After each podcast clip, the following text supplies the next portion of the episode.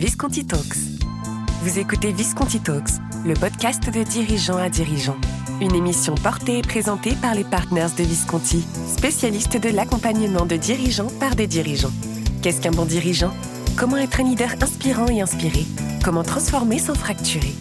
À chaque épisode, un dirigeant nous inspire, partage son expérience et sa vision du métier de dirigeant. Bonne écoute Bonjour à toutes et tous.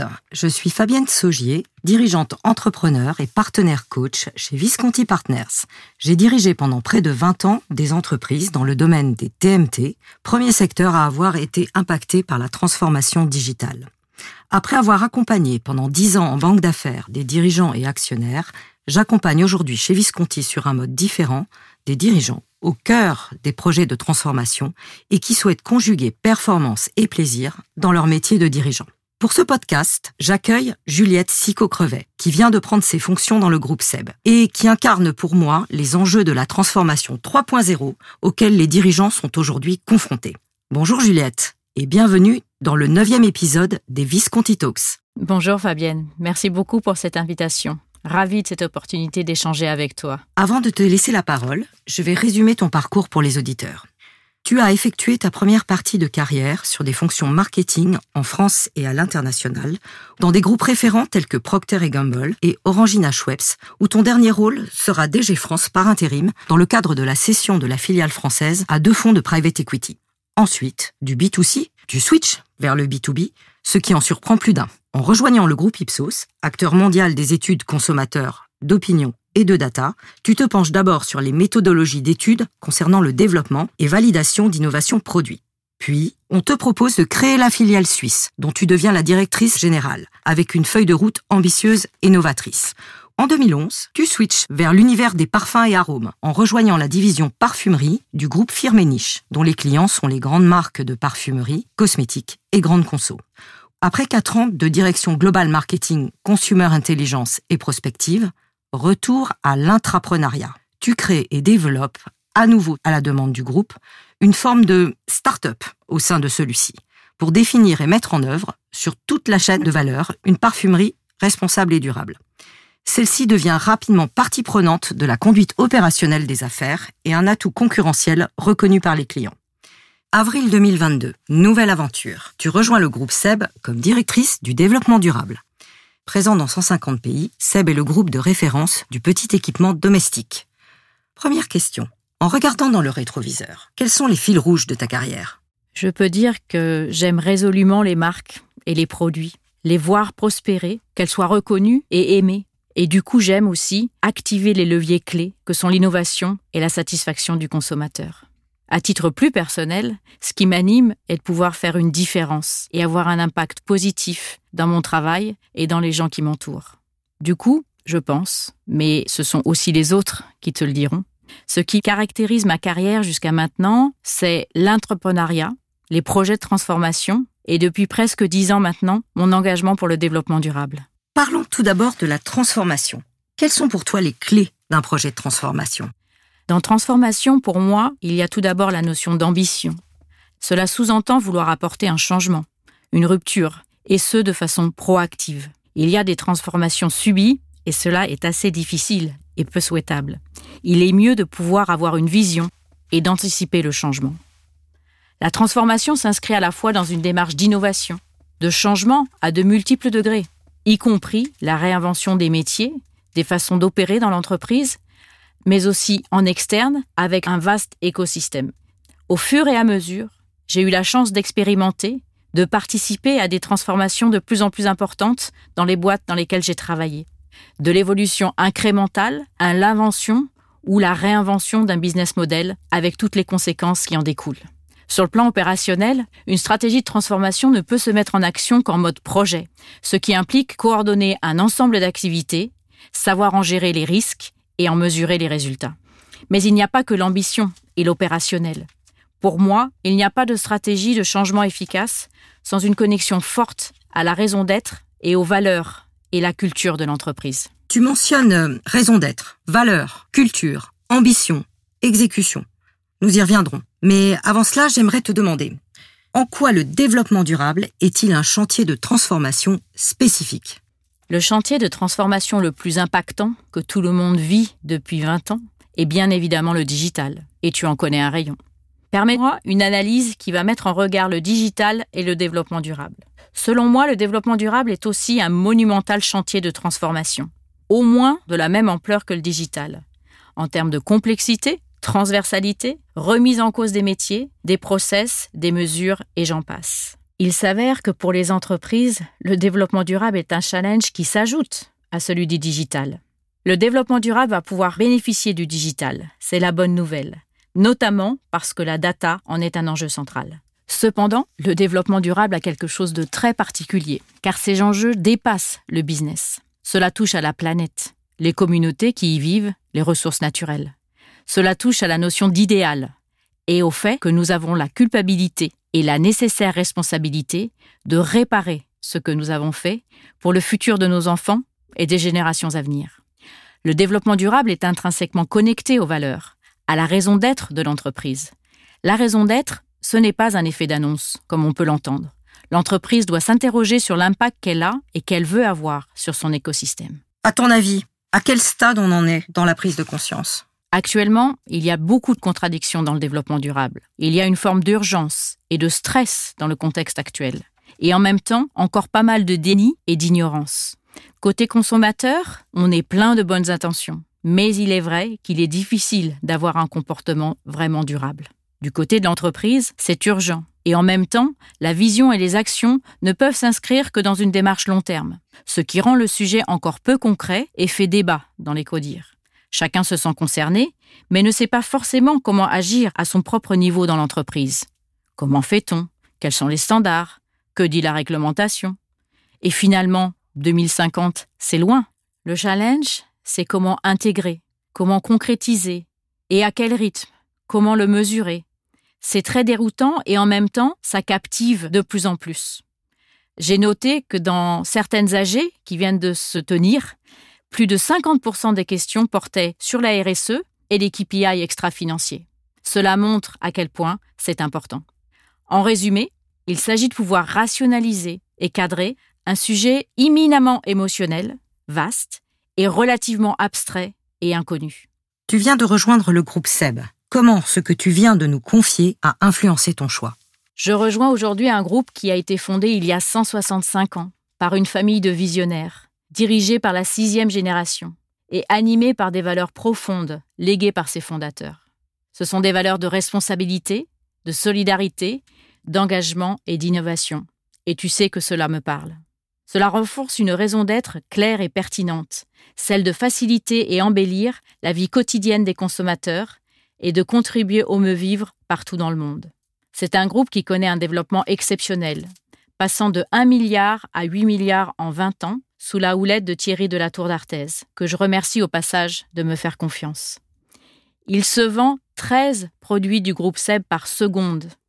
Nous sommes dans le quotidien et le cœur de presque tous les foyers, grâce à 39 marques du groupe. Ce succès et cette raison d'être sont des atouts et impliquent une responsabilité en tant que leader. C'est aussi très motivant pour moi. Aujourd'hui, la réputation du groupe SEB en développement durable est solide. Les actions sont nombreuses et les progrès notables. Je suis fière de pouvoir désormais contribuer à cette transformation à un moment charnière dans l'histoire du groupe, un moment où les pouvoirs sont dissociés, où la direction du développement durable va reporter au président et où les parties prenantes, internes comme externes, souhaitent accélérer encore cette transformation. Dans une grande organisation, comment positionnes-tu le rôle d'un directeur du développement durable? En quelques mots, j'aurais envie de te dire qu'il doit avoir un côté poil à gratter. De façon un peu plus sérieuse, je pense que c'est un chercheur de sens, qui doit ramener du sens pour le business, pour les consommateurs, pour les actionnaires, c'est-à-dire pour toutes les parties prenantes, y compris maintenant la planète et les communautés qui y vivent. Il doit être animé par une obsession d'avoir un impact positif. D'ailleurs, on parle de plus en plus de Chief Impact Officer plutôt que de Chief Sustainability Officer. Quand j'étais jeune chef de marque chez Procter, on m'a parlé de chef d'orchestre. Et là, c'est la même chose, mais puissance exponentielle. Il faut avoir une vision, une stratégie, des priorités des projets, piloter la mise en œuvre et en mesurer les résultats, sans relâche, car on n'a jamais fini, tant le nombre de projets est important. On me pose régulièrement la question de standards en termes d'organisation du développement durable dans les entreprises. Il n'y en a pas, ou pas encore, je pense. Il y a presque autant de job description que de directeurs du développement durable. Cela dépend vraiment du profil de l'entreprise, de son ADN, de sa maturité. C'est souvent parti de la RH, parce que directement concerné par la partie sociale et sociétale du développement durable. Et aujourd'hui, tout ce que je peux dire et observer, c'est que les sociétés les plus engagées et avancées ont désormais tendance à rattacher cette fonction à la direction générale. Quel défi personnel dois-tu relever pour mener à bien ta mission? Ma mission, comme beaucoup d'autres missions, c'est de faire, faire faire et faire savoir. Et aussi peut-être faire sans très bien savoir parfois. Toutes ces dimensions étant poussées au maximum en RSE, compte tenu de la complexité des problématiques, de leur nombre et de celui des parties prenantes. Néanmoins, je pense qu'il ne faut pas perdre de vue qu'il faut toujours définir et maintenir une ambition, un cap chiffré et avancé, arbitré, comme dans n'importe quelle gestion de projet. Il faut maintenir, augmenter l'exigence, sans être dans l'idéal ou dans la perfection, et c'est pas toujours facile. Le développement durable, il faut bien dire, fait sortir de sa zone de confort. Mon défi est de bien me connaître moi-même pour pouvoir accompagner les autres au mieux pour qu'ils puissent sortir le plus sereinement possible de leur zone de confort. Et surtout, il faut avoir et développer une mentalité d'intrapreneur, même si tu ne l'appliques pas à un projet annexe, ce qui est la définition littérale d'entrepreneuriat, mais bien à ta mission principale. Qu'entends-tu par mentalité d'intrapreneur? Ce que je veux dire, c'est développer sa capacité à être en mode Indiana Jones, mon héros, défricheur, explorateur, incubateur, innovant, mais ce, de façon systématique et permanente, car c'est mon job au jour le jour. Et ce, aussi, dans un contexte d'une entreprise de grande taille, avec toute sa complexité, ses valeurs, son historique, sa culture. C'est un peu comme demander à une dame centenaire de faire Colanta, les JO dans plusieurs disciplines ou les championnats du monde de Zumba. C'est accepter et faire accepter l'incertain dans une entreprise qui par nature déteste le risque et l'incertitude tout en avançant quand même, comme l'explorateur. Mettre une ambition et un cap, en acceptant que l'on ne connaisse pas bien le chemin à suivre, et sachant que tout le monde en interne et en externe va poser des questions pour s'assurer qu'on est sur le bon chemin. Le développement durable est un sujet collectif. C'est faire tomber les silos comme objectif incontournable, convaincre et aussi influencer. C'est être transparent et cohérent, parce que c'est indispensable pour embarquer les équipes montrer ce dont on est capable, même si on n'est pas parfait. Bien communiquer, c'est primordial. Il s'agit de développer et de raconter l'histoire, en train de se faire, complètement imbriqué dans la raison d'être de l'entreprise, avec des preuves et des justifications robustes. Pas de greenwashing. Il s'agit aussi de savoir vulgariser un contenu ardu et très technique. Je suggère d'approcher chaque jour en étant motivé par le fait de construire, avec bon sens et frugalité. D'accepter le concept du skateboard, c'est-à-dire d'être à l'aise sur une planche sur quatre roues avant de s'embarquer dans le design d'une super voiture de compète avec plein d'options. Il faut être aussi à l'aise en mode survie, urgence de l'action, mais en même temps être capable d'analyser une masse d'informations de façon rationnelle, séquentielle, pour agir, pas vite, mais bien, dans un cadre long. En fait, l'entrepreneuriat est un mode de fonctionnement que je pense indispensable dans la transformation durable.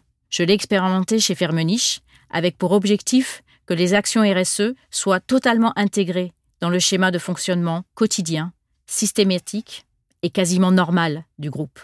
J'ajouterai en t'entendant qu'il faut être passionné, avoir une forme de foi et de sacrée conviction. Du coup, comment penses-tu aborder cette nouvelle aventure? Tu sais, on m'a souvent dit que je ne rentrais pas dans les cases. Très humblement, j'espère que cela va être un atout. Ensuite, travailler en équipe et en réseau. C'est une priorité. Être focus au niveau stratégie et opérationnel. Célébrer les victoires. Apprendre des échecs. Avoir de l'énergie, de la détermination, de la résilience et de la sincérité. Et quels seraient tes points de vigilance? Dans nos grandes écoles et nos carrières, nous avons été formatés à compete, à la perfection, à la rapidité, au big win. En fait, il faut apprendre à désapprendre tout en gardant le sens du business. Il faut savoir adopter et accepter la politique des petits pas, et pas que des grands pas. Il faut savoir se familiariser avec les KPI extra-financiers et les considérer absolument indissociables du PNL que nous connaissons par cœur. Dans les relations interpersonnelles, il s'agit de collaborer, de trouver des compromis, plus que d'être un compétiteur dans l'âme. Il faut savoir aussi se défaire du perfectionnisme. Et pourtant, j'adore ça. Mais depuis que je suis en RSE, je me soigne tous les jours. Et pour sacrifier à la tradition de nos Visconti Talks, je te pose trois dernières questions. Tout d'abord, quel est ton style de leadership? Je considère que le développement durable requiert de faire appel à toutes les facettes du leadership, et ce, de façon bien dosée. Certaines facettes du leadership deviennent plus importantes, à très bien maîtriser, et ce n'est pas forcément celles sur lesquelles nous avons été formés, ou que nous avons exercées, ou qui nous sont naturelles. Du coup, je dirais, il faut aimer le changement, ne pas avoir peur de faire des erreurs, être super exigeant, mais savoir faire des compromis, dire ce que l'on fait et faire ce que l'on dit, même si on n'est pas sûr de réussir. Transparence, transparence, et encore cohérence et cohérence. Et être en écoute active. On connaît tous l'expression on a une bouche et deux oreilles pour une bonne raison. Et nous sommes beaucoup à être d'accord avec le fait de moins parler et mieux écouter, même si on ne le fait pas toujours. C'est l'atelier écoute active que nous avons mené ensemble qui m'a donné des clés pour continuer à progresser. Enfin, je ne conçois pas le leadership sans s'engager complètement, personnellement, sincèrement. Montrer l'exemple. Quel conseil donnerais-tu pour être un excellent dirigeant? Ah, si ce n'est pas déjà le cas, avoir un directeur ou une directrice du développement durable à ses côtés. Et si c'est le cas, passer plus de temps avec lui ou avec elle. Faire une sorte de vie ma vie du directeur du développement durable. Et pour finir, quel est le plus grand enseignement que tu peux partager avec nous? Je ne sais pas si c'est le plus grand ou le plus pertinent. C'est une notion assez personnelle et subjective. Mais ce que j'ai envie de partager et envie de dire, c'est oser sortir de sa zone de confort. On est tous chercheurs de sens, mais surtout, on est tous contributeurs de sens. Et c'est kiffant. Merci Juliette pour cet échange. J'espère que les auditeurs auront eu autant de plaisir et d'intérêt que moi à t'écouter. Et bien sûr, je te souhaite le meilleur dans ta nouvelle vie professionnelle au sein du groupe SEB. Merci à toi Fabienne, merci à Visconti pour ce podcast. À bientôt. À bientôt. Vous venez d'écouter Visconti Talks, le podcast pour comprendre et apprendre des autres dirigeants. Retrouvez-le en intégralité sur le site internet visconti.partners. Vous y retrouverez aussi l'ensemble des nouveautés de Visconti Partners. Nous vous donnons rendez-vous prochainement pour un nouvel épisode de Visconti Talks. Visconti Partners, Leaders Challenging Leaders.